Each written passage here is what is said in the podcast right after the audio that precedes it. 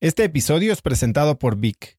Si me conoces, sabes que soy un consumidor voraz de audiolibros y que he probado todo tipo de aplicaciones para seguir nutriendo mi mente mientras manejo o mientras corro o hago ejercicio, pero sin duda, por mucho, Vic es mi favorita. Con Vic puedes convertirte en una máquina de aprendizaje porque con solo 15 minutos al día puedes leer más de 12 libros al año. En Vic tienen más de 250 mil títulos y puedes escuchar resúmenes de bestsellers en menos de 15 minutos o libros completos, incluido mi libro Haz lo que importa, así como mis Vic originales como Cómo combatir el síndrome del impostor. Vic, por ser escucha de cracks, te regala 7 días de prueba y después contenido ilimitado por solo 167 pesos al mes en un pago anual de 1.999 pesos al suscribirte a Vic. Simplemente ve a cracks.la diagonal Vic. Vic se escribe B alta E E K. Una vez más, es cracks.la diagonal Vic. Este episodio es presentado por Hospital Ángeles Health System. Cada invitado con el que platico en el podcast me abre los ojos a nuevas tecnologías que están impactando de forma positiva la manera en que todos nosotros vivimos. Una de las áreas en las que el avance tecnológico está generando más impacto es en el área de la salud, especialmente con los avances en cirugía robótica que permiten intervenciones con menos sangrado, menos dolor, cicatrices más pequeñas y una recuperación mucho más rápida. Hospital Ángeles Health System tiene el programa de cirugía robótica más robusto en el sector privado en México. Cuenta con 13 robots Da Vinci, el más avanzado y versátil del mundo, y con el mayor número de médicos certificados en cirugía robótica, con la cantidad de horas necesarias para poder operar, ya que tiene el único centro de capacitación de cirugía robótica en todo el país. Este es el futuro de la cirugía. Si quieres conocer más sobre el programa de cirugía robótica de Hospital Ángeles Health System y ver el directorio de doctores, visita cracks.la diagonal ángeles. Una vez más, es cracks.la diagonal ángeles. Consulta a tu médico. Como el trabajo no llena, uno busca por otros lados la felicidad. Pero eso no me llevaba a ningún punto, solo me hacía más triste y más negativa. Hasta un día me desperté llorando y dije, ¿sabes qué? Estoy cansada de mí misma. Realmente tengo que cambiar algo, porque por ahí no va.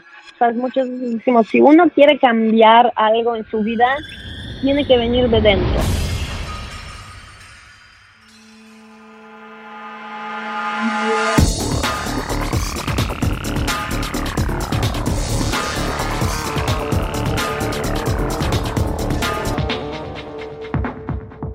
Hola y bienvenidos a un nuevo episodio de Cracks Podcast. Yo soy Oso Traba y mi trabajo como cada semana es entrevistar a cracks en deportes, negocios, tecnología y medios para encontrar las tácticas, hábitos y sobre todo la mentalidad que los hace ganar en la vida. Lo que yo quiero en este programa es desmenuzar sus rutinas, descubrir sus secretos para que gente como tú y yo podamos implementarlos prácticamente en nuestra vida diaria. La plática de hoy es con Vivi Biuska. Vivi es una innovadora coach de bienestar sexual. Es una facilitadora de Tantra y especialista en la vida consciente. Ha presentado su innovador y disruptivo enfoque de la sexualidad en conferencias en todo el mundo. Sus cursos abren corazones y aplastan tabús para crear espacios para la conversación y plantar semillas para la exploración de la sexualidad consciente. Vivi es directora de bienestar en el Hotel Nomad en Tulum, donde crea y cuida la programación espiritual distintiva. En la entrevista de hoy, Vivi y yo platicamos de su vida en Polonia comunista, de su paso por la vida corporativa y de sobre cómo una situación del destino la llevó a su despertar energético sexual, mostrándole lo que se convirtió su visión de vida. En lo personal, disfruté muchísimo de esta conversación, porque toca temas de espiritualidad, materialismo, superficialidad y desarrollo personal, pero desde un ángulo que no se visita muy frecuentemente. Espero que como a mí te parezca interesante y te guste esta plática con Vivi Biuska. Vivi, gracias por estar en el programa. Gracias para invitarme, placer.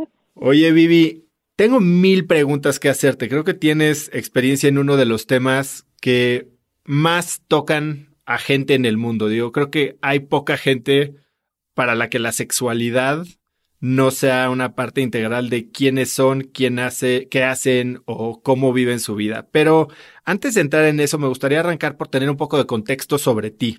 Sé que naciste en Polonia y en ese entonces era socialista.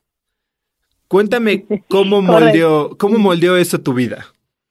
Ay, sí, qué buena pregunta, que, que de hecho no muchas personas eh, la hacen. Eh, sí, era época de comunismo, eh, que duró hasta que yo tenía 11 años. Y la verdad, eh, sabes, no, era, eran los tiempos donde, donde no había tiendas o las tiendas eran vacías. Yo no tuve ni Coca-Cola, ni los plátanos, ni naranjas, ni los, ni los chocolates Snickers o Mars cuando yo estuve joven, ¿ok? Así que realmente yo me recuerdo cuando mis papás se levantaban a las 4 de la mañana para formarse en fila para comprar carne o, o pan o, cosas básicas. Y esto pienso que, que me hizo que realmente aprecio, aprecio mucho las, las cosas. Eh, no tomo nada garantizado. También me dio, sabes, como nada era fácil, todo se tendría que organizar y planear. Eh, también las cosas básicas. Salí como con esta, no, no sé cómo en español lo llaman, pero en inglés se dice como street smart. Porque desde joven tuve, tu, tuvimos que estar creativos para hasta obtener las cosas básicas, ¿no? Cuéntame de alguna vez o algo en particular de lo que tengas recuerdo que hayas tenido que ser creativa uh -huh. para tener. Por ejemplo, eh, a mí y mis papás eh, siempre nos gustaba viajar. Eh, y en estos tiempos no se podría viajar fácilmente. De hecho, uno no tenía el pasaporte en casa. El pasaporte lo tenía el gobierno y uno cuando quería viajar lo tenía que pedir con anticipo, justificar por qué está saliendo y dónde y etcétera, ¿cierto? Y yo y mis papás eh, éramos siempre deportistas eh, y mis papás eran parte de, de, de club de barco, barco de vela okay, eran, eran sailors.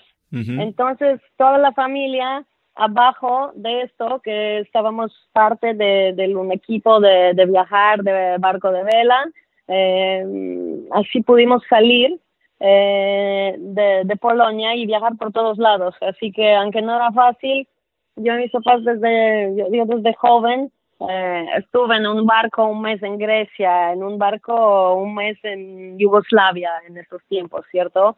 Eh, y me recuerdo que, por ejemplo, eh, en estos tiempos mis papás ganaban 25 dólares al mes, lo que era el equivalente en Polonia. ¿Qué hacían tus papás en tuvimos, ese entonces?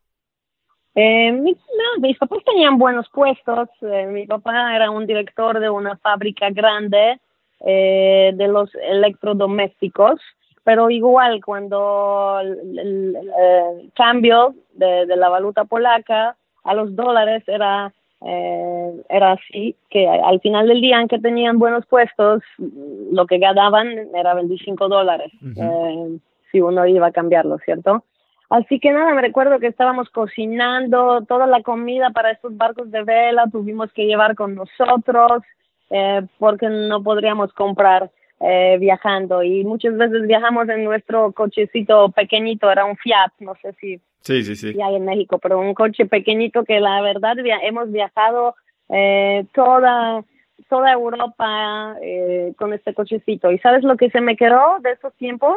Que, que, por ejemplo, uno puede viajar y no necesita dinero para esto, ¿ok? Mis papás ni tenían dinero ni era fácil eh, obtener el pasaporte pero siempre conseguimos viajar, siempre conseguimos explorar nuevos lugares, hacer deporte, tener aventuras. Eh, y realmente con este espíritu yo me quedé para siempre y cuando ya estudié y no tenía dinero realmente cuando empecé a estudiar, yo ya iba con mi mochila por toda la Asia, desde China, Vietnam y, sabes, eh, realmente toda la Asia con cinco semanas con 500 dólares esta creatividad y esta creencia que sí se puede y no, no necesariamente uno necesita dinero, necesita estar creativo, eh, encontrar lugares que no son tan caros, pero esto no influye la, el, el, grado de la aventura, ¿sabes? Así que esto, esto es algo que quizás me hizo nómada en, en, en a, ahora. Hoy, hoy que tu vida es ya un poco diferente y que has pasado por muchos ciclos ya económicos y has vivido, pues ahora sí que en el capitalismo brutal de Nueva York, que ahorita nos vas a contar de eso. ¿Cómo aplicas todo eso que aprendiste en esas épocas a tu vida actual, hoy? Mira, por primero, nada lo tomo como garantizado. Estoy mucho más, em, no compro cosas solo para comprar. En estos tiempos no había nada. Cuando uno, cuando, comprábamos algo era realmente algo necesario eh, y pienso que se me, se me quedó hasta hoy. No soy una persona que, que va muchísimo de compras, súper materialista, eh, que colecciona cosas y soy, soy bastante consciente en, en esta parte también la verdad, la verdad no hay una respuesta no para mí. Ok. siempre, siempre encuentro solución. Para mí la respuesta no, no existe. Hasta al revés, me pone más motivada para encontrar la solución. Perdón que te interrumpa. Si tuvieras que poner el dedo en una vez que pensaste, eh, eh, que tuviste ese mindset de no me van a decir que no, no me voy a negar esta oportunidad y lograste algo que podía parecer impensable, ¿Qué fue? Eh, Sabes que desde, me, me, recuerdo hasta, hasta como, como hemos hablado de tiempos comunismos, de cuando era chiquita yo quería jugar tenis y había una escuela de tenis eh, y en esos tiempos no era que se pagaba, era una escuela nacional eh, y era gratuito, pero cuando yo fui ya era cerrado, eh, ya, ya era cerrado, ya está llena y no se podría entrar. Y me recuerdo que yo iba ahí, yo tenía, no sé si yo tenía como ocho años o nueve años, iba ahí diario jugando contra la pared horas y horas y horas hasta que me vean ahí y que ya están hartos de mí.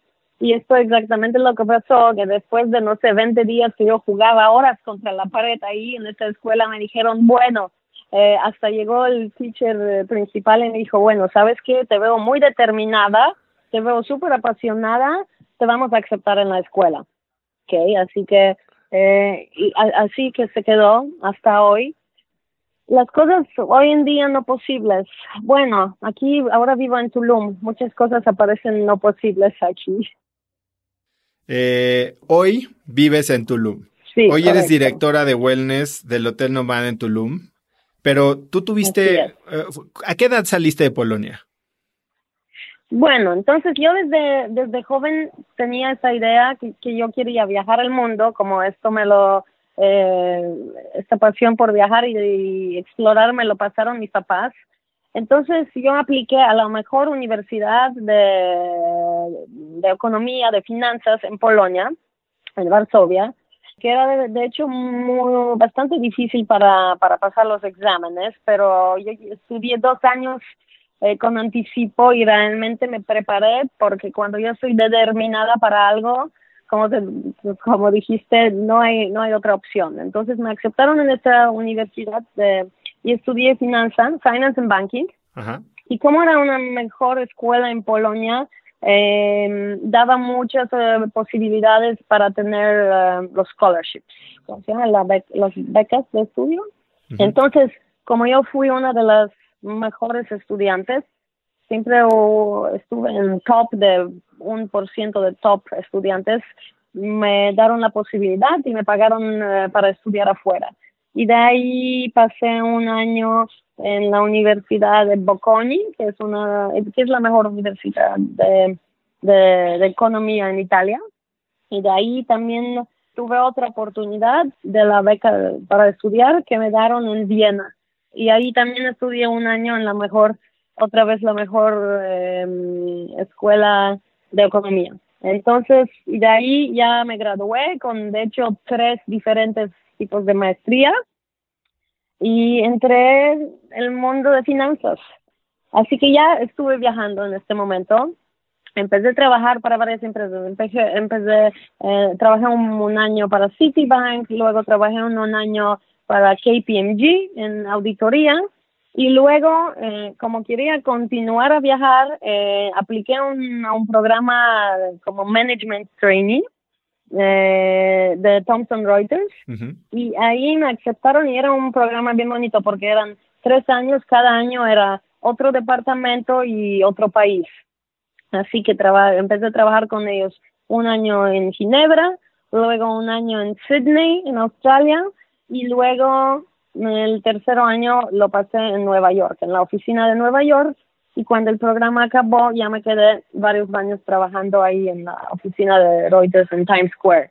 Y principalmente en este momento estuve trabajando en ventas para equity markets y después de varios años ahí, eh, justo empezó a crecer mucho el mercado de Latinoamérica. Y como yo era la viajadora, yo era la, aventurera y siempre hablaba muchos idiomas. ¿Cuántos idiomas eh, hablas? Mi jefe hablo seis idiomas. ¿Cuáles son? Polaco, inglés, alemán, italiano, eh, español y portugués. Así que, bueno, eh, de hecho, en estos tiempos de Nueva York apenas empecé a aprender español y mi jefe me propuso si no quiero ser un, si no quiero organizar todo el equipo de ventas de, este producto para Latinoamérica eh, y siendo basada en Ciudad de México.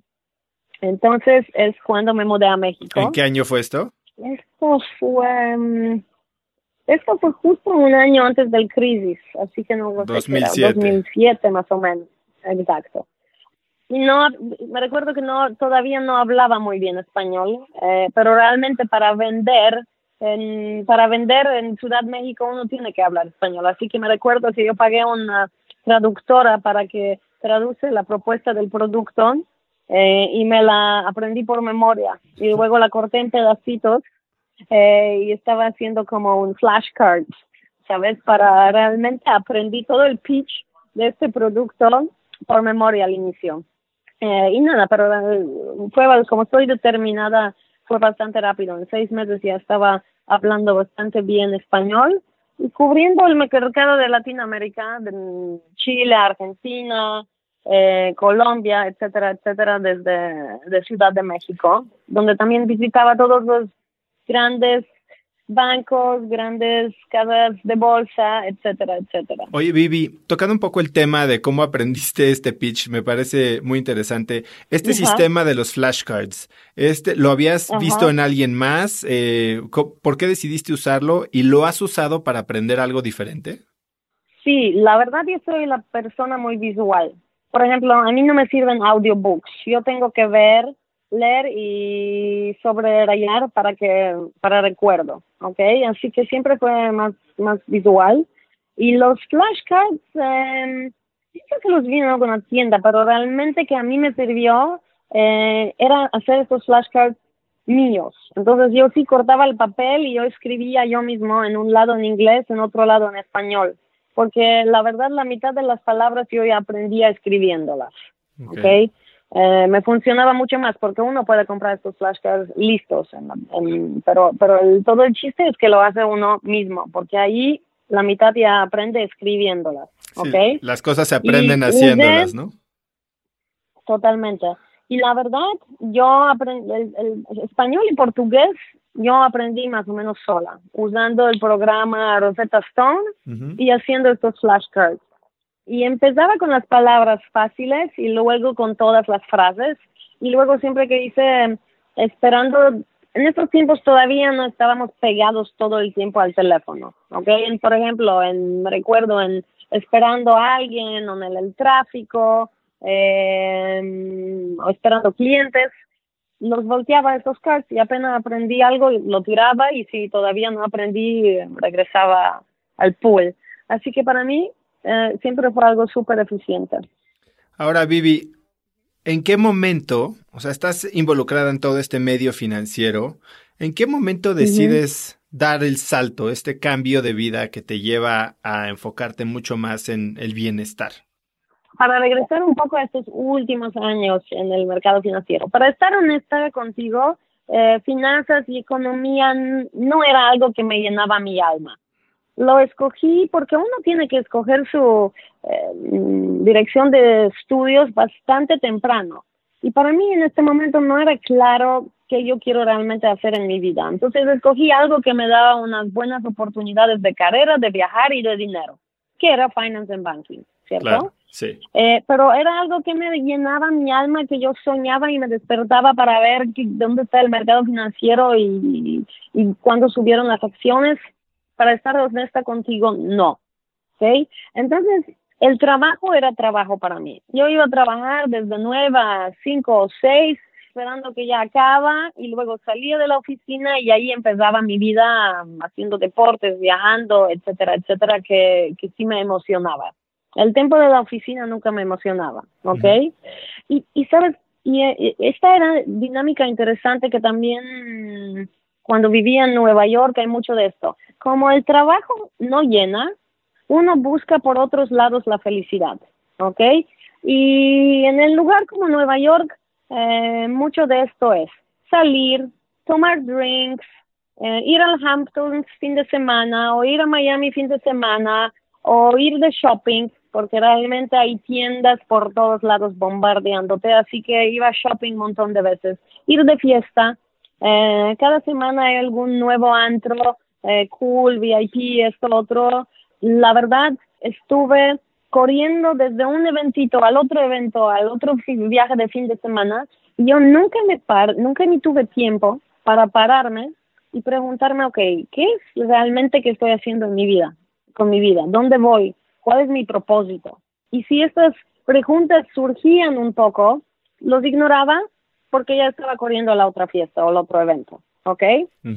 Mi vida era enfocada principalmente a hacer dinero y tener placeres en la vida, ¿ok?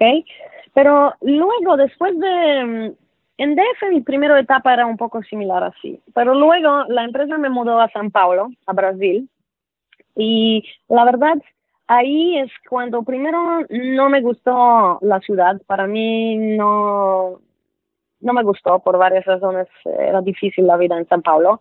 No me gustó mi trabajo que tenía ahí, o me gustó todavía menos que los puestos anteriores. Eh, y era interesante porque ganaba más que nunca antes. Pero me di cuenta, ok, estoy ganando todo este dinero. De hecho, eh, conocí rápido mucha gente eh, con dinero y estaba volando en los eh, aviones privados, a las islas privadas para pasarse en los barcos casi cada fin de semana, pero me di cuenta que soy más feliz, infeliz en mi vida que nunca antes, ¿me entiendes? Entonces dije, ok, interesante, entonces por dinero no es, ya estoy en aviones privados, en barcos, comprándome las bolsas de, de, de, Louis Vuitton, pero realmente no estoy feliz. Y también me di cuenta que el trabajo que no me llena es donde más horas de mi vida paso. Exactamente, en la oficina. Entonces, como esta insatisfacción y esta falta de, no sé, de llenar mi alma, ¿ok? De emocionar mi alma, era, estaba incrementando, incrementando. Y también como la vida en San Pablo, realmente en la vida día a día era muy difícil, me puse más y más negativa.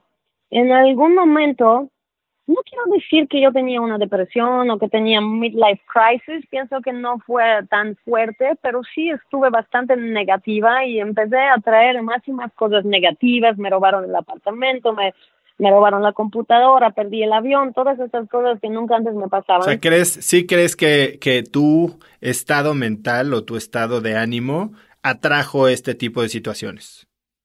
Absolutamente. Totalmente eh, es esto. Porque si tú vibras bajo, atraes atraes cosas con una vibración baja. ¿En este momento eras consciente de eso o simplemente era algo que te pasaba, pero no sabías que, que tú tenías esta influencia sobre lo que te pasaba alrededor? No, sabes que en este momento todavía yo no estuve consciente de esto. Eh, me hacía víctima de todo esto que me está pasando. Yo soy la pobrecita eh, que todo esto me pasa a mí. Pero esto no me llevaba a ningún punto, solo me hacía más triste y más negativa. Hasta un día me desperté llorando y dije, ¿sabes qué? Estoy cansada de mí misma. No me gusta la compañía de mí misma. Eh, realmente tengo que cambiar algo, eh, porque por ahí no va. Eh, y esto fue un momento, sabes, muchos decimos, si uno quiere cambiar algo en su vida, tiene que venir de dentro. Entonces, este me recuerdo, era un domingo en la mañana y dentro de mí hice esta decisión, ok, basta. Lo que hay en la vida, por el momento en mi vida no funciona, quiero cambiar, pero realmente quiero cambiar. Agarré un teléfono y pedí a mi, mi amiga que escuché que te estaban dando con un, un terapista, si me puede si me puede pasar un contacto de un, de un terapeuta psico, se llama? Un therapist, ¿cierto? Sí. Y, y la semana siguiente empecé mi terapia. ¿Qué tipo de terapia era? Era un, una terapia normal, digamos. Eh, Psicoanálisis. Cosas, exactamente, perdón, no, no sabía esta palabra en español. No, no, no, está bien. Eh, Exactamente. Tuve suerte porque una, era una terapeuta muy buena y la verdad en pocas sesiones, como en 8 o 10 sesiones, me sacó de este estado completamente negativo, que todo es malo, yo soy la víctima, etcétera, etcétera. Me sacó de este estado y yo ya estuve en este momento abierta para, para aprender y buscar cosas para mí mismo, ¿ok? Eh, me recuerdo que alguien me regaló, justo en este momento, alguien me regaló el libro de Poder de Ahora, de Catole. Lo empecé a leer y dije, ah, ok, interesante, me pareció súper relevante. Esto fue mi primer libro espiritual que leí y me, realmente me cayó mucho viento. Y luego alguien otro me dijo, mira, yo estuve en la situación similar, hice un curso de meditación eh, y ahí me suscribí al curso Art of Living. Y esto fue mi primer curso de meditación. ¿Qué tipo de, meditación era? Empezaron, son, son básicamente pranayamas, es un, una secuencia de varias respiraciones. Que la verdad, para empezar, me parece muy bueno. Eh, porque si, si realmente te metes haciendo todos estos ejercicios, el mente eh, no tiene de otra. Es muy enfocado en respiraciones, que es muy bueno. Bueno, entonces, esto, esto fueron como primeras semillas yo me abrí a, ver las cosas diferentes. Eh, y mira, esto era justo el año 2012, ¿ok? Eh, también en este año, en septiembre, eh, fui a mi primero Burning Man. Justo quería hablar contigo de eso. Ajá. Y ahí también completamente me... El Burning Man también era uno de estos milestones. Tengo varios milestones que, que los considero eventos súper importantes que cambiaron eh, mi perspectiva a la vida y este primero Burning Man fue definitivamente uno de, de, estos momentos importantes. Sabes, en, en, en, el mundo corporativo yo nunca era yo. Yo siempre tuve que vestirme en los trajes gris, aunque yo me amo vestir creativamente, nunca se podría hacer esto en la oficina. Yo nunca pude decir dónde voy, qué realmente hago, que viajo, que salgo hasta las 5 de la mañana. Yo ni pude decir en la oficina que voy a Burning Man, de hecho, ¿ok? Y ahí en Burning Man sentí esta libertad, que yo pude ser yo. Eh, de hecho, me recuerdo que me vestí, me preparé y me vestí loca y había gente que me venía a decir todos los días, wow, tus disfraces son tan increíbles, nos inspiró, tú eres una parte de nuestro Burning Man y lo hiciste increíble, wow. Y sabes, como la gente me llegó y me felicitó por yo ser diferente, por yo ser creativa, por yo como stand out of the, of the crowd. Y también me di cuenta que, que, creatividad no, no hay límites, ¿sabes? La, la, todo el mundo es, es, las ideas que se le ocurre arañan las ruedas eh, de 20 metros por arriba, ahí está. Oye, la creatividad realmente no tiene límite. Yo fui por primera vez el año pasado a Burning Man. Eh, tú fuiste en, 2012, ¿no? Yo fui 2018. Eh, y la verdad es no, que... Yo fui seis veces. Sí, sí, sí. Pero, este fue mi primero. Eh, exacto. Eh, creo que todo mundo piensa en Burning Man, que para los que no sepan es un festival en el desierto de Nevada que pasa cada verano. Eh, a finales de agosto y donde básicamente se construye una ciudad en medio del desierto que es temporal y al final de la semana no hay nada de, de rastros. En donde la gente es totalmente libre de expresarse como es, hay gente vestida, desvestida, eh, pero lo que la gente más, o los que no conocen Burning Man, más relacionan a Burning Man es todo este tema de fiestas, drogas, eh, arte hasta cierto punto. Pero a mí lo que más me impresionó es todo lo que hay fuera de eso. Eh, talleres, eh, pláticas, la, gente y los, la, la, la, calidad de interacciones que tienes con gente que probablemente no podrías toparte en ningún otro camino de la vida. Para ti, ¿qué fue lo, lo más impresionante o con qué, con qué objetivo fuiste a Burning Man en 2012? ¿Con qué objetivo? Que bueno, el objetivo era que, que, siempre escuché tan, tantas cosas increíbles que yo soy la persona curiosa. Esto es importante, porque yo, esto es, curiosidad es una de mis características más importantes, ¿ok? Entonces yo siempre quiero conocer cosas nuevas, experimentar mm, nuevas experiencias, lugares, entonces esto era perfecto para, para mi lista de exploraciones, ¿ok? pero eh, una de las cosas más, y sabes que, bueno, eran últimos últimos meses en que aunque yo no sabía esto cuando fui a Burning Man todavía pero eran los últimos meses de mi vida corporativa ¿ok? y, la verdad todos estos viajes también era escapar de la vida corporativa porque yo no estuve feliz donde estaba así que todos los viajes eran para ¿sabes? Yo vivía de un viaje a otro viaje, de vacaciones a vacaciones, ¿ok? eh, pero bueno, además, Burning Man es un evento tan grande, con tantas opciones, es como un libro blanco, ¿ok? Y tú agarras este libro y escribes tu historia. Y puedes tener 10 personas y, hablar con ellas después de Burning Man y cada una de ellas se lo pasó completamente diferente. Si quieres hacer drogas, fiesta, no dormir, eh, y hacer selfies y fotos toda la semana, hay para esto, absolutamente. Pero también, eh, yo últimos años que fui y ni tomé ni droga, ni, ya no tomo alcohol.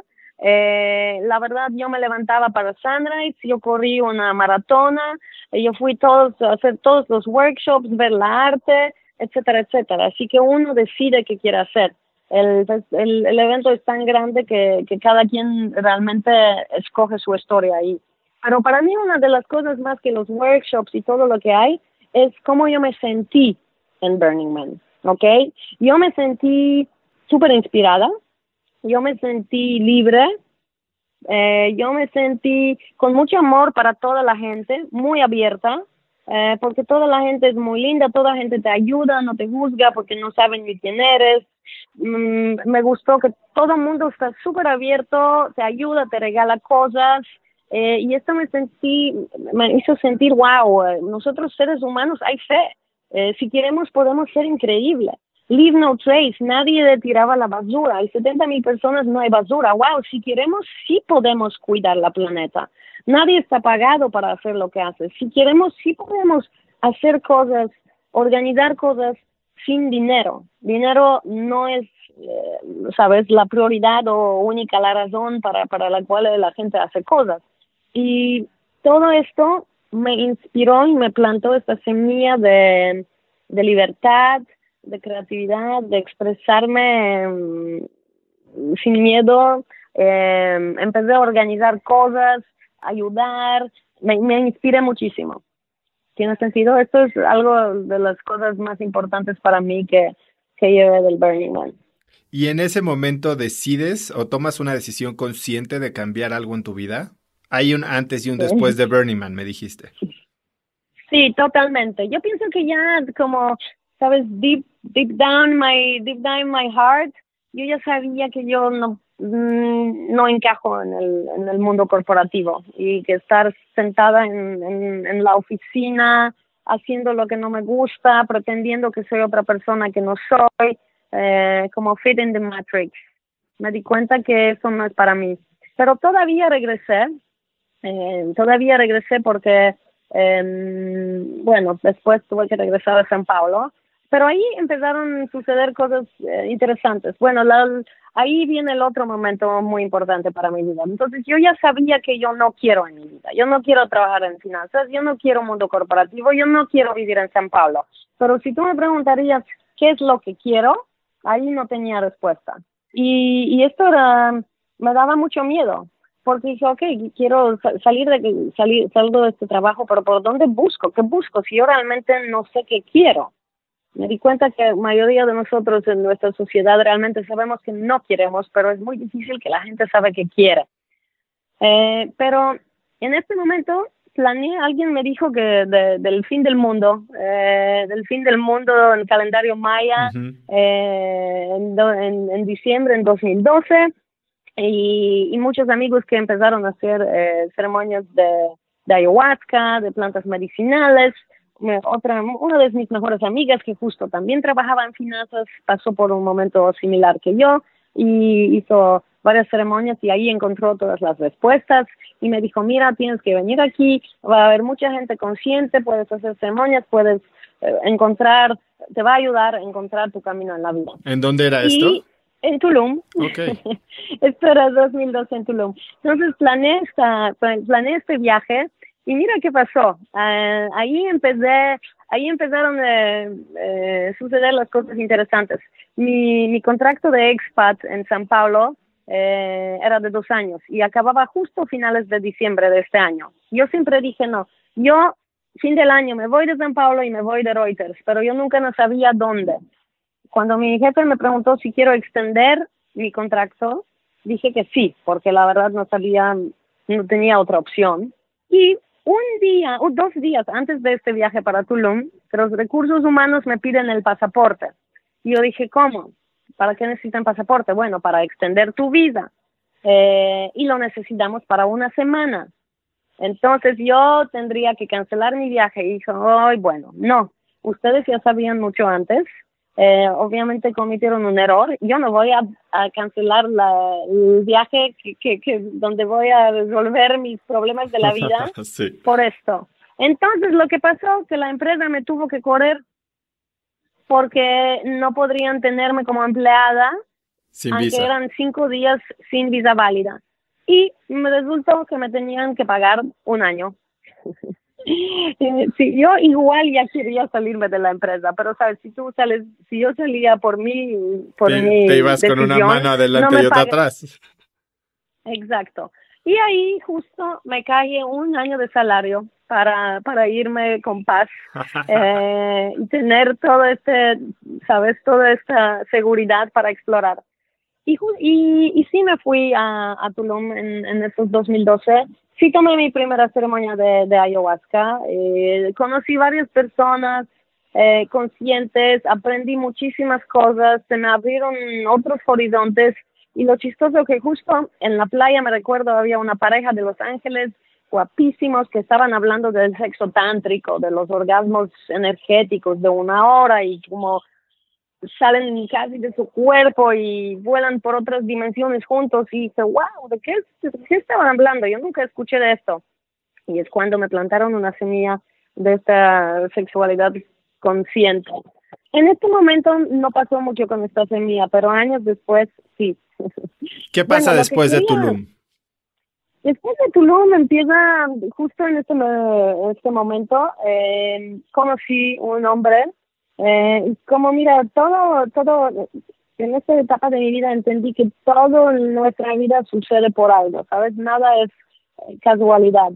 Eh, conocí y me enamoré con un hombre holandés, super inter la persona súper interesante, un emprendedor, eh, pero no solo con una empresa muy, muy, muy exitosa, pero un, un hombre también súper interesado en crecimiento personal. Eh, así que empezamos a viajar por todo el mundo, haciendo cursos, ceremonias, meditaciones, maratones, triatlones, eh, etcétera, etcétera. Eh, y él también un poco, empecé a trabajar con él, haciendo varios proyectos y realmente empezando varios proyectos para ver qué, también quiero hacer yo con mi vida. Eh, y por próximos, digamos, tres, cuatro años, empecé varios proyectos, pero también continuaba con mi crecimiento personal y con mi viaje espiritual, si lo quieres decir así. Y la verdad, dentro aprendí muchísimo de esta relación. Me mudé a Ámsterdam, eh, duramos algunos meses más, luego esta relación acabó pero todo lo que aprendí en esta relación, la verdad estoy agradecida hasta hoy en día. Eh, también otro otro punto de vista, porque era un emprendedor que no solo el dinero, no, dinero no era lo más importante, hacer impacto bueno eh, en la planeta era lo más importante. Y think out of the box. Y, y todo eso aprendí de él. Eh, por otro lado, yo ya sabía, yo percibí que este crecimiento personal me, me empezó a llevar a otros niveles, otros niveles de conciencia, otros otro otro modo de ver el mundo, y también percibí que estoy inspirando a la gente alrededor de mí. ¿Cómo se veía este proceso, cómo se vio este proceso de conocimiento o de crecimiento personal? ¿Fueron a través de cursos, libros, experiencias trascendentales eh, como la de la ayahuasca? ¿Qué, ¿Qué, pasó en este tiempo que te ayudó a crecer o cómo lo lograste? Sí, bueno, e, esto ya empezó como, como te comenté antes. Primero hice varios cursos hice em, cursos similares a eh, Landmark, eh, hice cursos em, de meditaciones, eh, fui a, por ejemplo, al seminario de psicología, positive psychology, hice varios cursos en línea, fui a, por ejemplo, a India, a Pune, con este partner también hemos viajado muchísimo pero muchos de esos viajes eran para aprender. Eh, así que, por ejemplo, un, un, un viaje al ashram de Osho. Eh, es justo lo que te iba a preguntar. Eso fue una parte. Te iba a preguntar que si había sido al ashram de Osho. bueno, eso es toda la otra historia, pero déjame todavía eh, responder, eh, darte respuesta completa a esta pregunta. Bueno, cursos era, era una parte. Eh, amo leer libros. Así que leo por promedio un libro por mes. Así que leí muchísimos libros de, conciencia. Eh, ¿Cuál crees que sea el que, el que más te marcó en ese momento? Mira, en el inicio era The Power of Now. Eh, luego me gustó mucho Untethered Soul. Ajá. Es, es uno es bastante conocido. Eh, en este momento estoy leyendo, por ejemplo, Becoming Supernatural. Ok, de Joe Dispenza. sí. Eh, me encanta. Pero realmente tengo toda una lista de los libros. Así que los libros siempre fueron presentes en mi vida y, no solo los leo, pero realmente me gusta implementar, integrar todo lo que aprendí. Me gusta aprender y eh, aprender, integrar y avanzar para el próximo nivel. Así que libros Luego, ¿qué más? Eh, viajes interesantes. También me empecé a rodear a otro tipo de personas. Como, me, como ahora yo ya no estuve interesada ni en la fiesta, la verdad, ni tanto del, del mundo corporativo.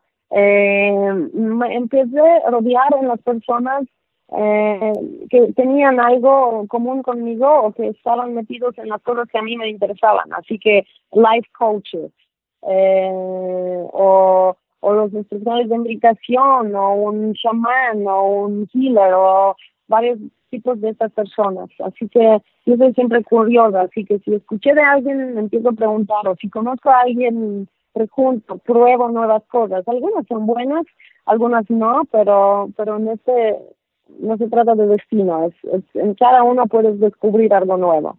Así que eso era y también plantas medicinales, eh, absolutamente esto también. Eh, sí, digo, puedo decir que esto fueron, eh, fueron los pilares de este crecimiento. ¿Y en qué momento se da tu, por decirlo así, tu despertar sexual? ¿En qué momento florece esa semilla que habían plantado hace años en Tulum? Bueno, eh, había dos momentos que parecen casual, pero si uno si uno realmente mira bien cómo, cómo van las cosas, nada es casual. Eh, yo ya tenía un poco preparación porque yo hice Vipassana, meditación de Vipassana de 10 días, eh, ya hice varios cursos de respiración, ya me volví mucho más sensible a las sensaciones sutiles, ya como empecé eh, mi práctica de meditación se volvió algo eh, diario, así que también ya empecé a ser una observadora. Como digamos, ya estuve lista. Entonces, justo en este momento, conocí con unos amigos eh, una maestra eh, que trabaja con la energía sexual. Eh, ¿Sasha Cobra? ¿Es ella? exactamente. ¿Cómo llegaste a ella? Cobra. Me presentó una amiga, me presentó a ella. Justo estaban en Ciudad de México y esta otra amiga estaba con ella y me presentó. Así que realmente casualmente.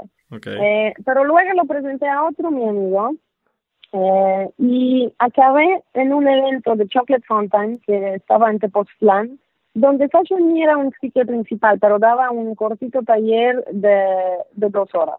¿okay? Y en este taller eh, ella hizo una sesión Orgasmic Method Healing Modality, donde a través de respiración y trabajo de energía se me despertó mi kundalini.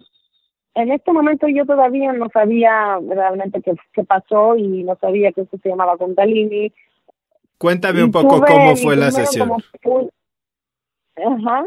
Eh, bueno, era un grupo de personas, cada, cada quien está vestido, obviamente, en su yoga mat y juntos, principalmente, estamos haciendo este ejercicio juntos, que es muy bueno porque es como una meditación masiva, que, sabes, the collective uh, raises the vibration, ¿ok? Dos, estuvimos haciendo cierto tipo de respiración y tres, Sasha también trabaja con la energía, ¿ok? Y yo estuve respirando, respirando, no sé, como más 15 minutos y de repente, ¡pum! Algo como despertó, algo pasó, fue un clic y realmente me desconecté. Eh, olvidé que, que hay personas alrededor de mí, olvidé dónde estoy, olvidé que tengo que respirar, pero esa sensación era tan poderosa que estuve respirando porque era una respuesta a, a esta sensación eh, como, como sentí esta, este calor, eh, mi, mi cuerpo empezó a temblar eh, y realmente como entré a un estado un poco similar, digamos, que cuando haces ceremonias de ayahuasca, donde entras a una otra dimensión que no es el cuerpo, no es el mente, es una otra dimensión. Y empecé a flotar en esta otra dimensión, ¿ok? Eh, la otra cosa interesante que cuando esta sesión acabó, yo no tenía idea si esto duró 10 minutos o media hora, ¿ok? Uno pierde completamente noción del tiempo. Y durante este tiempo, eh, ¿Sasha hablaba o simplemente guiaba la respiración? ¿Qué es lo que está sucediendo mientras respiras? Porque no, no te toca, obviamente. No, Mientras tú respiras, y esto es un cierto tipo de respiración que realmente es una respiración profunda donde tú también tienes que hacer ruido cuando exhalas, ¿ok? Y también ella manda la energía, tú puedes comandar la energía, ¿ok? The, eh, the energy is the only thing that can command the matter, ¿ok? Si alguien sabe trabajar con energía, puede, they can command the matter. So, entonces ella también manda la energía y sube la vibración y con la respiración que haces empieza a mover, eh, eh, se empieza a despertar esta energía que todos tenemos, que se llama, en diferentes culturas la llaman diferente, se puede llamar eh, vitalidad, energía sexual, life force, o chi, prana, kundalini, todos tenemos esta energía, es, es como nuestra segunda chakra sacral, pero esta energía está dormida, ¿ok? y es somos nosotros que tenemos que despertar esta energía. Y esto es exactamente lo que pasó en esta sesión. ¿Ok? Entonces, ella guía, pero ella también trabaja con energía y la comanda. ¿Ok? eh, lo interesante es que también si personas alrededor de ti están entrando a este estado, tú cómo puedes piggyback on that. ¿Tiene sentido? Eh, si, si lo haces en una en un grupo, a mí esto se, se, hace bastante fácil. Entonces, todo el mundo junto está trabajando con esta energía y, cambia la energía como es contenida en el cuerpo, cambia la energía para todos, porque también la creamos juntos, ¿ok? Entonces, yo tuve, se despertó esa energía, yo tuve mi primero full body organ, que, que ni sabía bien realmente qué pasó en este momento. Eh, y bueno, lo interesante fue que, que, en, que en este evento había otro hombre, eh, él era de, era un geek de Silicon Valley, y a él le pasó lo mismo. Este evento duró tres días. Eh, nos pusimos a hablar y nos gustamos, y me recuerdo que última noche nos empezamos a besar, ¿ok?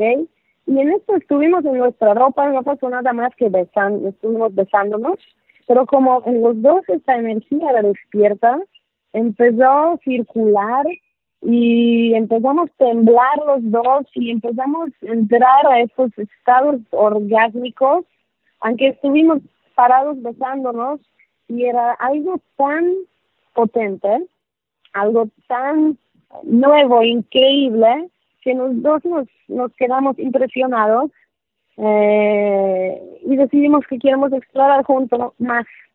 Y ahí empezamos a salir juntos y estuvimos de, de novios algunos meses.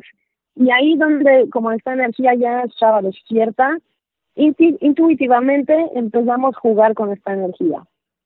Y es ahí cuando yo también quería, era, era tan, era, era tan, algo tan bonito, tan poderoso, yo obviamente primera cosa que, que hago en estas situaciones quiero compartirlo con todos mis amigos. Pero para saber qué, qué, qué es, qué es que, esto que, que, quiero compartir, tendría yo también que entender qué es lo que está pasando. Y es ahí donde me metí leer y estudiar de qué se trata todo esto. Y como yo ya estuve sintiendo y experimentándolo, era mucho más para mí aprender. Y es ahí donde empezó este viaje de sexualidad consciente para mí. ¿Y qué es la sexualidad consciente? Hoy, ¿cómo la vives? Guíame un poco sobre eso. Sí, bueno, sabes que si, si, si, tú, si tú lees Osho, si tú lees eh, otros uh, philosophers or, or important people in, in this area, hablan mucho que lo que, que, más falta, y también en el tema de sexualidad, es conciencia. ¿Ok? Muchas veces nosotros hacemos cosas porque así es. Hacemos cosas porque así, porque así siempre lo hemos hecho. Pero no nos preguntamos qué es realmente, cuál es la, mi intención, por ejemplo. Cuando tú vas a tener sexo con tu pareja. ¿Cuál es la intención hoy en la noche? ¿Por qué tenemos, por qué queremos que tener sexo? ¿Cuál es tu intención? ¿Cuál es tu expectativa? ¿Cuál es la mía? Eh, ¿Por qué hacemos cosas como los hacemos? Eh, observar, a ver, ok, entonces quiero tener orgasmo, pero ¿por qué? ¿Por qué quiero tener orgasmo? Estoy estresado y quiero simplemente relajarme o me siento desconectado de mi pareja, pienso que esto va a ayudar a conectar, o tengo una presión que como hombre eh, tengo que tener un cierto tipo de performance. Entonces, es, ser consciente es empezar a observar. ¿Por qué hago algo? ¿Cómo lo hago? ¿Entiendes mi punto? Sin juzgar. Si uno empieza a observar, eh, sin juzgar también, obviamente, entonces empezar a hacer cosas conscientes y empezar a hacer cosas con intención, ¿ok? Y lo interesante es que la verdad, eh, esto luego se extiende no solo a la vida sexual, pero a, todo alrededor, a todos los aspectos de mi vida, ¿ok? Estoy, estoy haciendo un proyecto, pero ¿cuál es la intención? ¿Por qué lo quiero hacer? ¿Cuál va a ser el impacto? ¿Cómo cierto tipo de comida? ¿Esta comida me nutre? ¿De dónde viene esta comida? ¿Saludable? ¿Es buena para el ambiente? ¿Entiendes? Esto empieza a afectar todo, todas áreas de tu vida. Pero bueno, eh, regresando a la sexualidad consciente, tenemos esta energía, energía sexual que está dormida.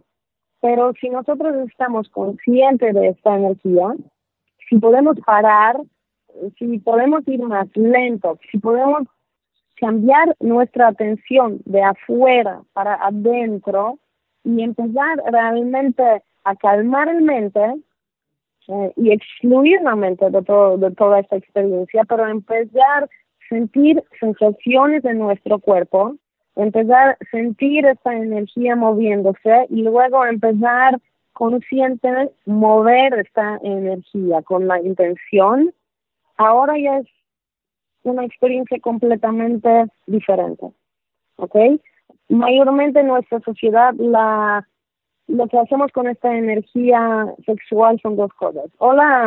Eh, la, reprimes. La reprimimos, exactamente. La reprimimos por la cultura, por la religión, eh, por las creencias eh, de, de, nuestros papás, etcétera, etcétera. o esta energía nos controla a nosotros. Por ejemplo, nos ponemos excitados, queremos sexo inmediatamente, ah, llegamos a esta excitación, orgasmo, boom, la energía se fue, ¿ok? Y cómo hacerlo, digamos, en el medio, donde estamos conscientes de esta energía y donde la podemos mover consciente.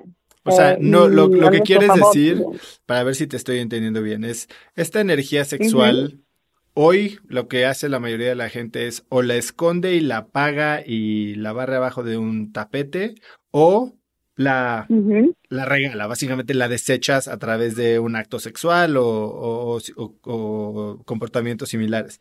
Pero lo que, lo que tú propones a través de la sexualidad consciente es el uso eh, constructivo de esta misma energía, o sea, en un ciclo que, que digamos, ni, ni empieza ni termina, para construir no solo una mejor vida sexual, sino una mejor vida en general?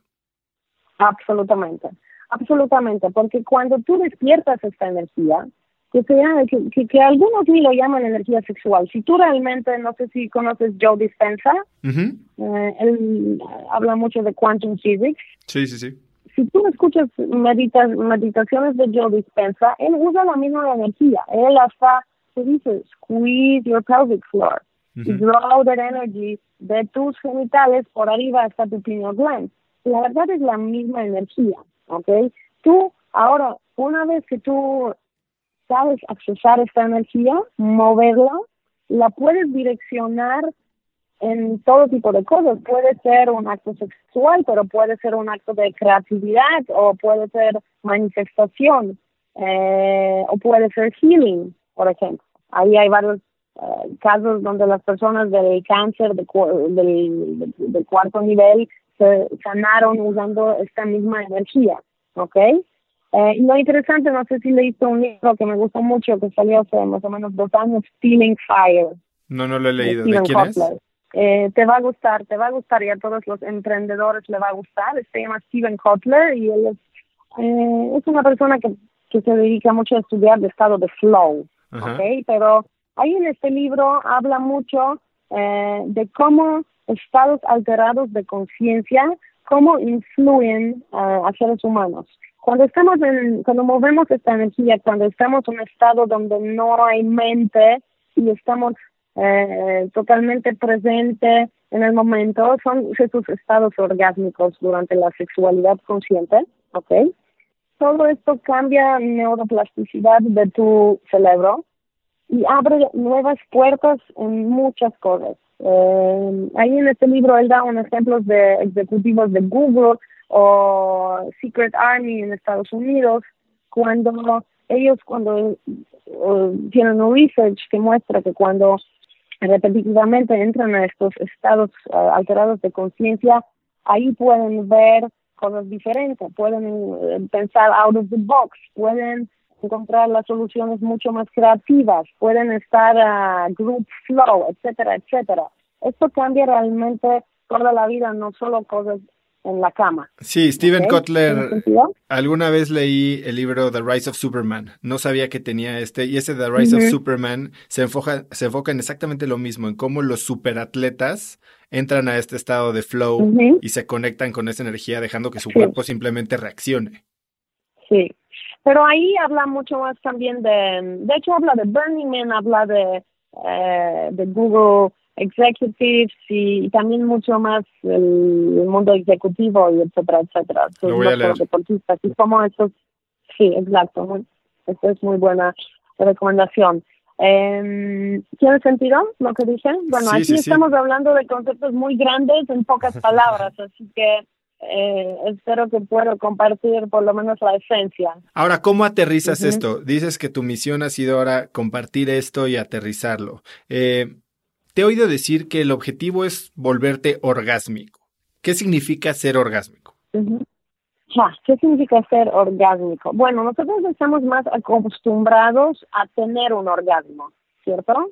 Eh, hasta lo llamamos así, to have an orgasm. Quiero tener un orgasmo eh, escucharse a alguien hablar, oye, yo quiero ser orgásmico, no, pero principalmente estamos, eh, estamos acostumbrados a tener un orgasmo. Es un punto, es un punto eh, muy específico y, como digamos a eso es, una, normalmente que estamos haciendo, eh, lo más común es un action oriented, friction and action oriented, and goal oriented activity a ver si lo podemos, si lo puedo eh, decir eh, en español. Sí, sí, sí, es una actividad basada en la fricción con un objetivo final. Exactamente. Este objetivo es un punto y esto es tener un orgasmo, ¿cierto? Y normalmente lo que pasa es que casi perdimos todo este camino y solo lo que interesa es llegar a un punto final, ¿ok?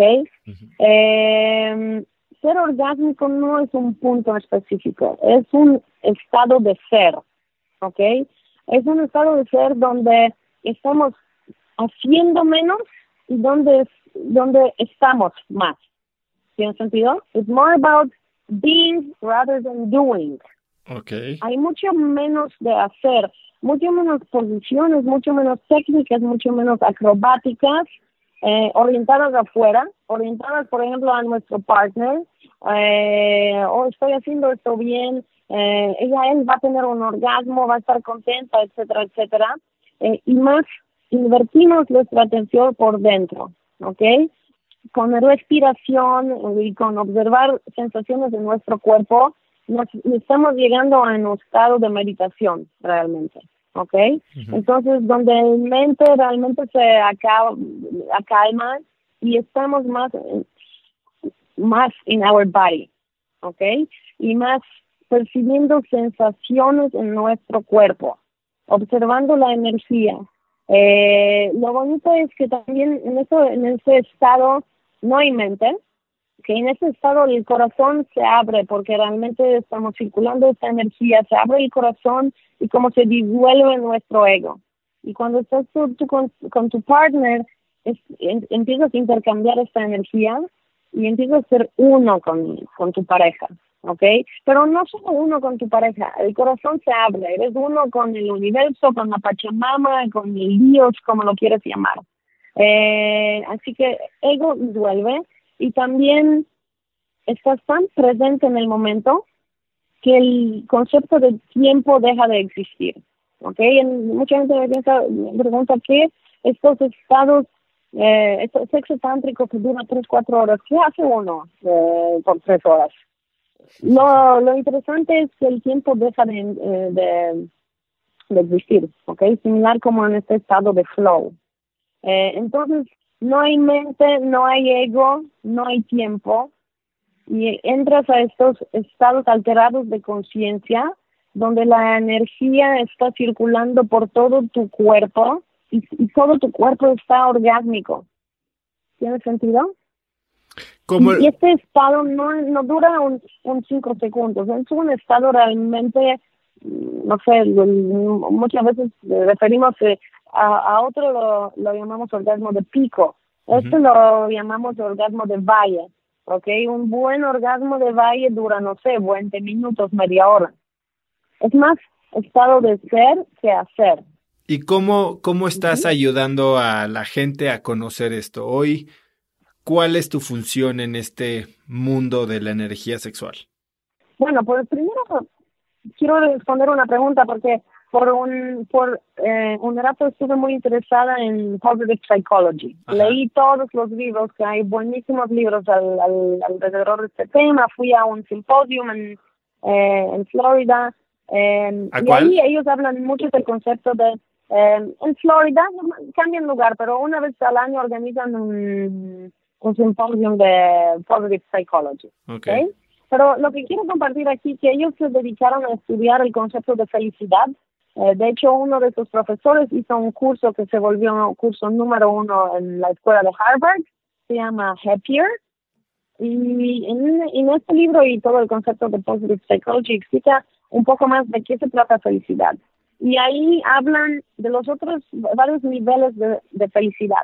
El primer nivel es placer, ¿ok? El, el problema de placer es que solo dura en el momento. ¿Ok? La fiesta, el buen viaje, buena cena, buen vino, todo eso es muy placentero, pero apenas acaba ya, ya no te da más felicidad, ¿ok? Y es también una felicidad menos, digamos, menos profunda, ¿ok? Que dura poco.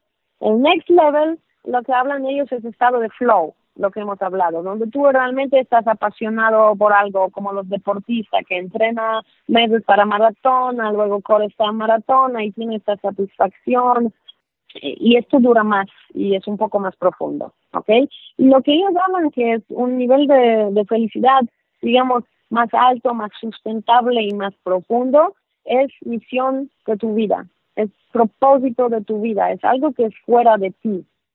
Y esto, la verdad, fue un gran descubrimiento de mi vida, porque cuando yo trabajaba en finanzas y mi felicidad dependía o de la relación, o de estar enamorada de alguien, o de irme de fiesta, o de irme de mejores vacaciones, esto nunca era sustentable.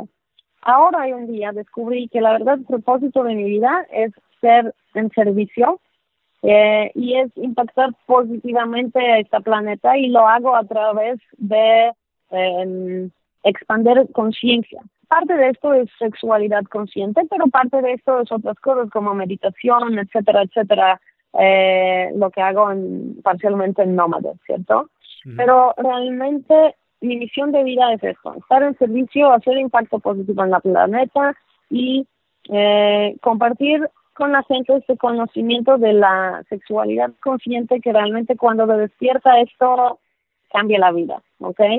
Y es algo que está presente en la vida de todos nosotros, ¿ok?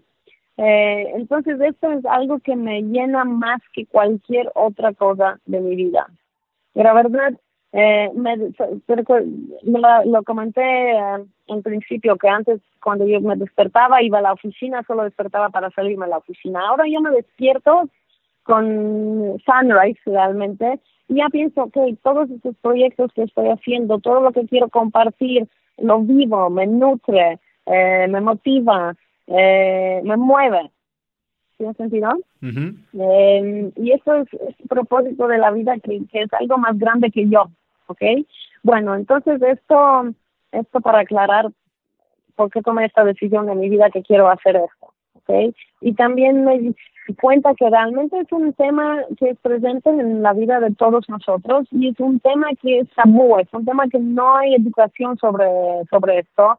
Principal, la mayoría de la, nuestra sociedad eh, es un desafío, la vida sexual y mantener la vida sexual largo plazo con la pareja es un desafío. Eh, muchas personas tienen trauma, inseguridades alrededor, etcétera, etcétera. Así que hay, hay muchísimo para hacer en este aspecto. Eh, ¿Y cómo lo comparto yo?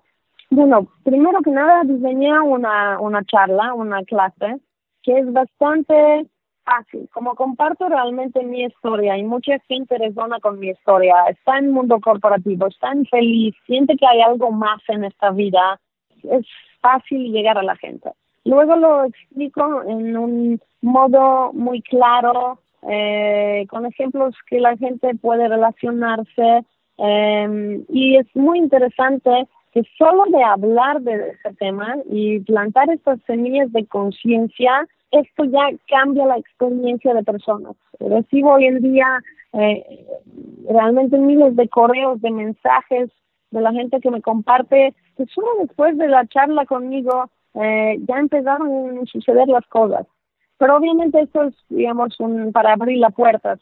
Más de esto, también doy talleres donde hacemos las prácticas, doy sesiones privadas para parejas y, eh, y también para, para personas que son singles. Y también ahora, el próximo mes, voy a empezar con los cursos grupales en línea, porque la verdad, eh, con toda la demanda que tengo, quiero hacer algo que es más scalable para que pueda llegar a, más personas. Vivi, sé que ¿cuánto tiempo tarda una persona en alcanzar este estado de conciencia sexual o, para alguien normal, cómo es el proceso de llegar a este despertar? ¿Y es algo que se puede lograr solo o se tiene que lograr en pareja? Cuéntame un poco cómo es el, el viaje o el camino de alguien que quiere meterse a este tema. Sí, Primero, eh, absolutamente es algo que uno tiene que empezar con uno mismo. No, no depende de la pareja. Como lo hablé antes, es invertir esta atención para ir adentro, porque es nuestra responsabilidad, es mi responsabilidad a calmar mi mente, es mi responsabilidad empezar a respirar, empezar a sentir sensaciones en mi cuerpo, empezar a sentir mi propia energía mi, mi, mi, pareja no lo puede hacer para mí, lo tengo que hacer yo para mí. Cuando yo ya puedo hacer esto y podemos empezar, pues en, en, en, Tantra cada quien es responsable para su estado orgásmico, ¿ok? Así que esto quiero decir que si una persona no tiene pareja, no importa. para mí mucho de este viaje realmente lo llevé al otro nivel sola, conmigo misma. Es un viaje más que nada interno que luego podemos compartir con nuestra pareja, pero empieza dentro de uno mismo. Ahora, ¿cuánto tiempo dura? Mira, no pienso que, es una pregunta, ¿en cuánto tiempo, muchas personas me preguntan, ¿en cuánto tiempo eh, uno aprende a meditar? Eh, yo puedo hacer otra pregunta, ¿en cuánto tiempo uno aprende yoga? Una pregunta interesante, ¿qué significa aprender yoga realmente? ¿Es aprender a hacer un headstand o aprender a hacer 100 posturas de 200 que existe? ¿Qué, ¿Qué significa aprender yoga? Lo interesante es que no se trata de llegar a un punto específico, que se trata de este viaje mismo. ¿Tiene sentido? Si yo voy a clase de yoga, yo no voy a clase de yoga porque quiero aprender parado de cabeza y una vez que aprendo esto ya acabo con las clases de yoga. Yo voy a clase de yoga porque lo que me gusta es cómo yo me siento después de la clase de yoga. Me siento relajada, me siento presente, me siento ligera, me siento eh, nutrida y cada vez me extiendo un milímetro más, un milímetro más, cada vez llego un poco más cerca al parado de cabeza, eh, pero esto es lo secundario. No hay, no hay un fin de este viaje. Entonces, preguntar en cuánto tiempo las personas llegan es, es un poco similar. No, no hay una respuesta, pero sí, se trata de un viaje y es muy personal. Y para unas personas puede ser sabes, tengo varios correos de personas que después de una charla de una hora y media conmigo, el día siguiente implementaron lo que, aprendieron y tuvieron su primer full body orgasm y, tuvieron, y lloraron y llegaron a estos estados de conciencia en un día después de una clase conmigo. Pero tengo otros que, que se tardan más, así que pienso que es algo muy personal, pero lo bonito es que no se trata de llegar a un punto específico, es que se trata de empezar este viaje. Vivi, si Hoy, por ejemplo, hoy, hoy mucha gente nos va a estar oyendo y para algunos va a despertar muchísimo interés. Si tuvieras que dar un tip, o sea, lo que más pudiera para alguien que hoy en la noche va a llegar y ya sea solo o sola o con su pareja, implementar algo de lo que enseñas tú en tus cursos, ¿qué sería? O sea, algo práctico que yo pueda hacer hoy en la noche. Eh, empieza a ser consciente de tu respiración, ¿ok? Empieza a respirar profundo. Si las personas hagan yoga, eh, que, que mucha lo hace, empieza de hecho a involucrar los principios que aprendieron de yoga en su vida sexual. Entonces, vamos a respirar y esta respiración es profunda. La inhalación y exhalación profunda, más o menos de eh, de la misma eh, duración. Length, de misma duración, ¿ok? Vamos, en la exhalación vamos a abrir la boca y vamos a hacer este sonido que no tiene que ser sonido eh, sexual. Ninguno en particular. Tiene que ser sonido, yo lo llamo sonido del, del océano, ¿ok? O sonido del mar. Ah. Y si podemos empezar antes de tener sexo con nuestra pareja, sentarnos uno al frente del otro y empezar a respirar juntos, hasta vernos en los ojos y sincronizar nuestra respiración. Empezar a ser consciente de esta respiración primero y luego empezar a sincronizarlas. Así que podemos sentarnos y juntos empezar a inhalar y exhalar juntos por algunos minutos. Ahí ya empezamos a relajar nuestro calmar nuestra mente y empezamos como tune into each other, ¿ok? Y tratamos de continuar, continuar este tipo de respiración durante el foreplay, que también tratamos de hacerlo mucho más que cinco minutos, ¿ok? es como uh, the art of love making. Pero bueno, sí, tiene que ser un tip, así que vamos a quedarnos solo con la respiración. Vamos más lento y respiramos. Esta respiración, ¿por qué es tan importante? Porque primero acalma el mente, porque segundo nos ayuda a sentir más eh, en nuestro cuerpo y nuestro cuerpo se vuelve más sensible, ¿ok? Entonces nos podemos volver más sensual, ¿ok? Y por tercero, ayuda esta energía a moverse. Y así continuamos con nuestra respiración lo ideal sería para todo el tiempo cuando hacemos amor y si es posible sincronizados, ¿ok? Eso no va a ser tan fácil. Van a expirar tres veces y su mente, como es un monkey mind, va a empezar a pensar de otras cosas. Observamos estos pensamientos, los dejamos y regresamos a la respiración. ¿okay? Después de un rato, eh, el mente se va a ir al otro lado, porque esto es lo que mente hace. Observamos estos pensamientos, los soltamos y regresamos a esta respiración. No sé si te das cuenta, pero realmente estamos meditando y nuestra mantra es la respiración. Eh, pero mira, la verdad, sin entender ninguna otra cosa y solo implementando esta parte de, de, respirar, eh, esto ya va a cambiar muchas cosas. Eh, así que bueno, son, son varios tips que quiero dar, pero como me tengo que quedar con una, eh, pienso que sería esta la más importante. No, bueno, lo bueno es que em, estás ahí y ahorita al final vamos a dar dónde te puede contactar la gente. Vivi, Oscar Wilde dice que todo en el mundo es acerca de sexo menos el sexo, porque el sexo es acerca de poder. ¿Qué cambia una vez que una pareja o hasta una sola persona cambia su mentalidad a, esta que nos estás mencionando? Bueno, para mí, mira, si, si hablo primero de mí misma, ¿qué cambia? Primero, tengo más energía, ¿ok? Porque esta energía se mueve, me nutre, eh, tengo, soy más energized, ¿ok? Luego soy más, mi conciencia expande, eh, empiezo a ver eh, cosas de otro punto de vista, mi creatividad eh, incrementó impresionante, porque esta energía de creación es también una energía creativa, ¿ok? Si empiezas a moverla, wow, eh, la verdad, eh, las ideas, desde ideas de negocio, de, cómo decorar mi casa, empecé, empecé eh, tener mi, mi línea de ropa, porque esta energía creativa eh, está explotando, ¿ok?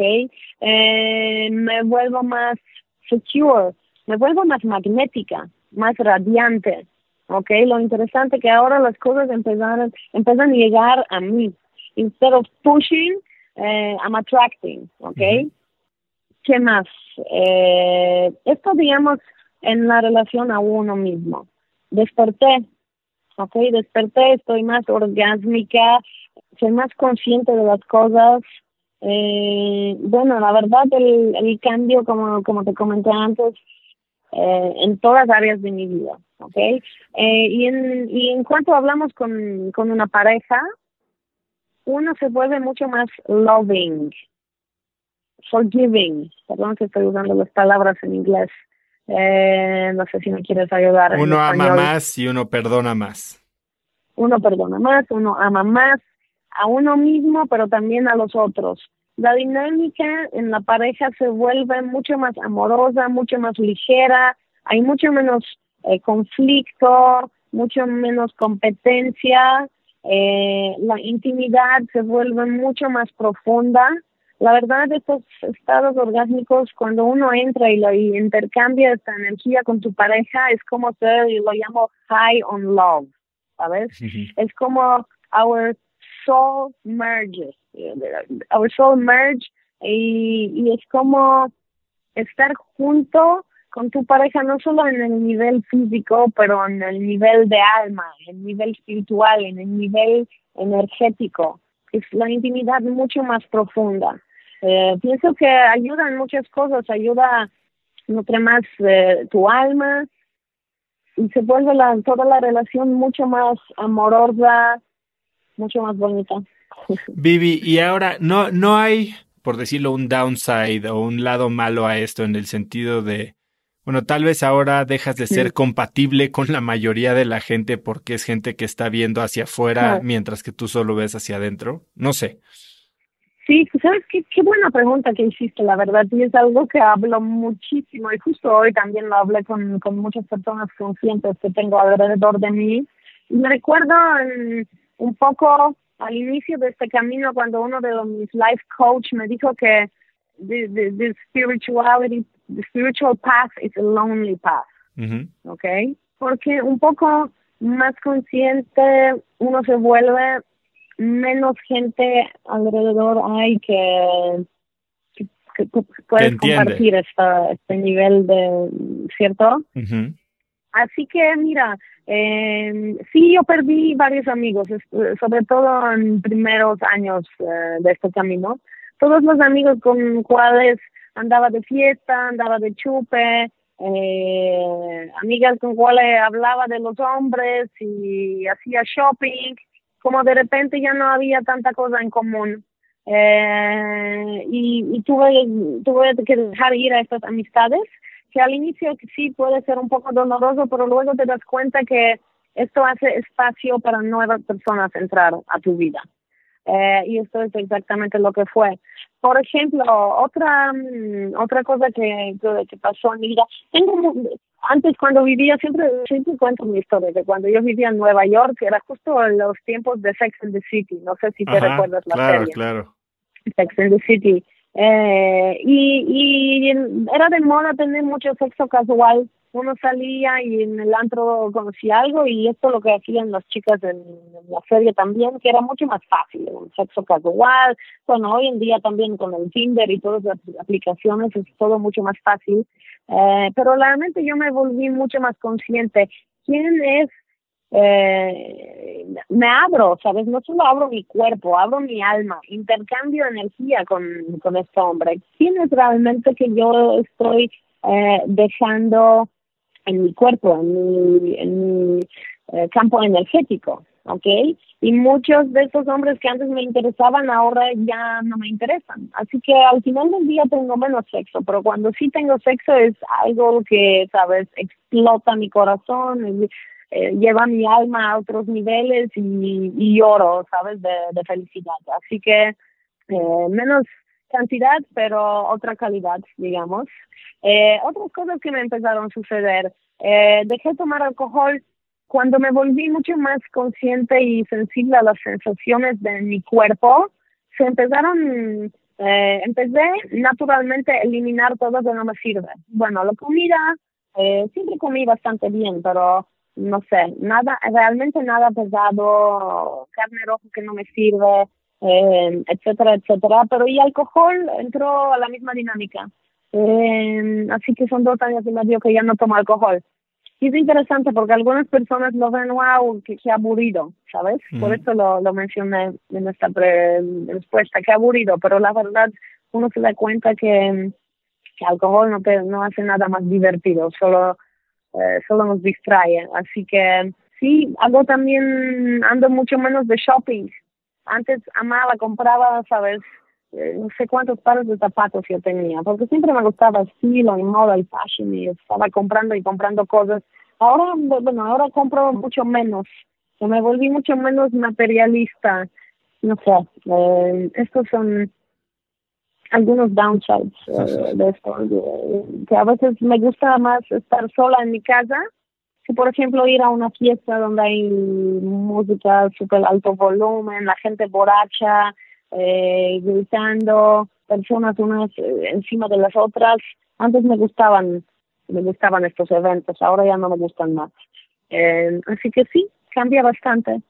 Eh, pero para mí, solo, sabes, para mí para mejor, aunque es, ¿por qué lo menciono dándote respuesta a esta pregunta? Porque eh, veo que muchas personas alrededor perciben esto como algo no tan bueno, por ejemplo, que yo no tomo alcohol, que queda aburrido, ¿entiendes? Claro.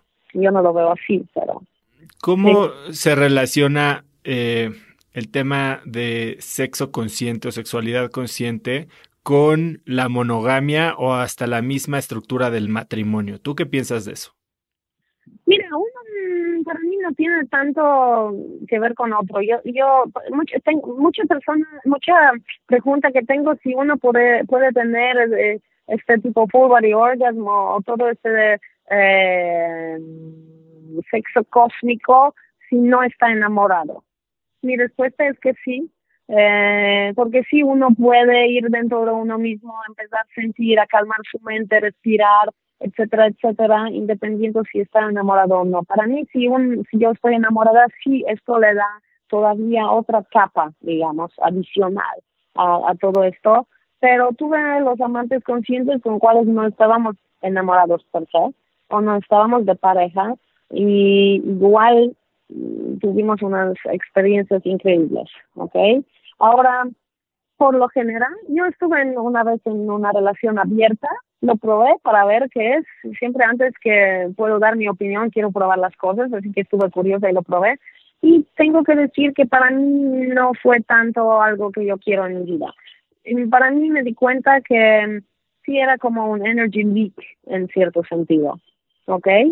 eh, así que yo no soy, yo prefiero monogamia, yo prefiero estar con una persona bien darle todo lo que puedo dar y luego ver si esto realmente funciona o no. Y si no funciona, separarlos. Pero no me gusta tener ahí tres personas en el mismo tiempo porque me siento que no puedo dar, pues, estar 100% presente con, con una persona. Pero esa es mi experiencia, ¿ok?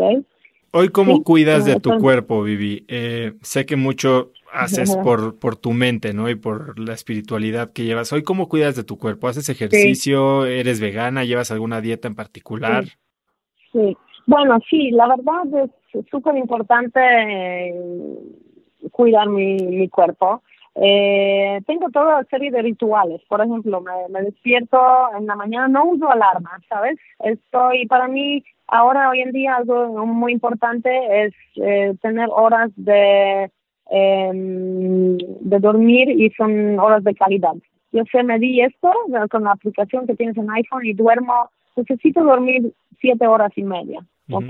Así que y luego me despierto sin despertador. Así que trato realmente tener eh, estas siete horas eh, y medio de sueño de calidad, ¿ok? No uso despertador, así que si quiero levantarme a las siete, lo calculo y, y voy a dormir siete horas y medio antes, ¿ok? Entonces empezamos por ahí. Luego me despierto, tengo mi, mi agua tibia con carbohidrato y bicarbonato y limón, eh, a veces sal o vinagre blanco. Eh, luego medito. Eh, luego tengo mi hago, hago intermediate fasting. Okay, okay. entonces no como nada por 14 horas. Así que si en la mañana tengo hambre, tomo mi, um, mi matcha latte, que hago matcha latte, golden milk, chai latte, ya no tomo tanto café, eh, con una cucharita de aceite de coco. Okay. Así que empiezo a quemar grasas y se me quita el hambre por algunas horas. Y ahí luego más tarde como mi desayuno, que siempre también es saludable, muchos superfoods, eh, mis smoothies, que me realmente nutren para varias horas después como mucho menos, eh, probé una dieta de ketosis por algunos meses. Eh, no la continúo porque está un poco aburrida y limitada eh, para mí, eh, pero lo que sí aprendí de esto que por lo general comimos demasiado. Así que ahora con el intermittent fasting realmente como mucho menos que antes. Siempre saludable, siempre fresco. No soy vegana ni vegetariana, la verdad no me atrae carne ni carne rojo menos. Sí me gustan mariscos. Eh, así que bueno, eh, pescatarian. eh, y además donde vivo también trato de comer local, ¿cierto? Y donde vivo hay mucho de pescado, de, de, mariscos, así que es parte de mi comida.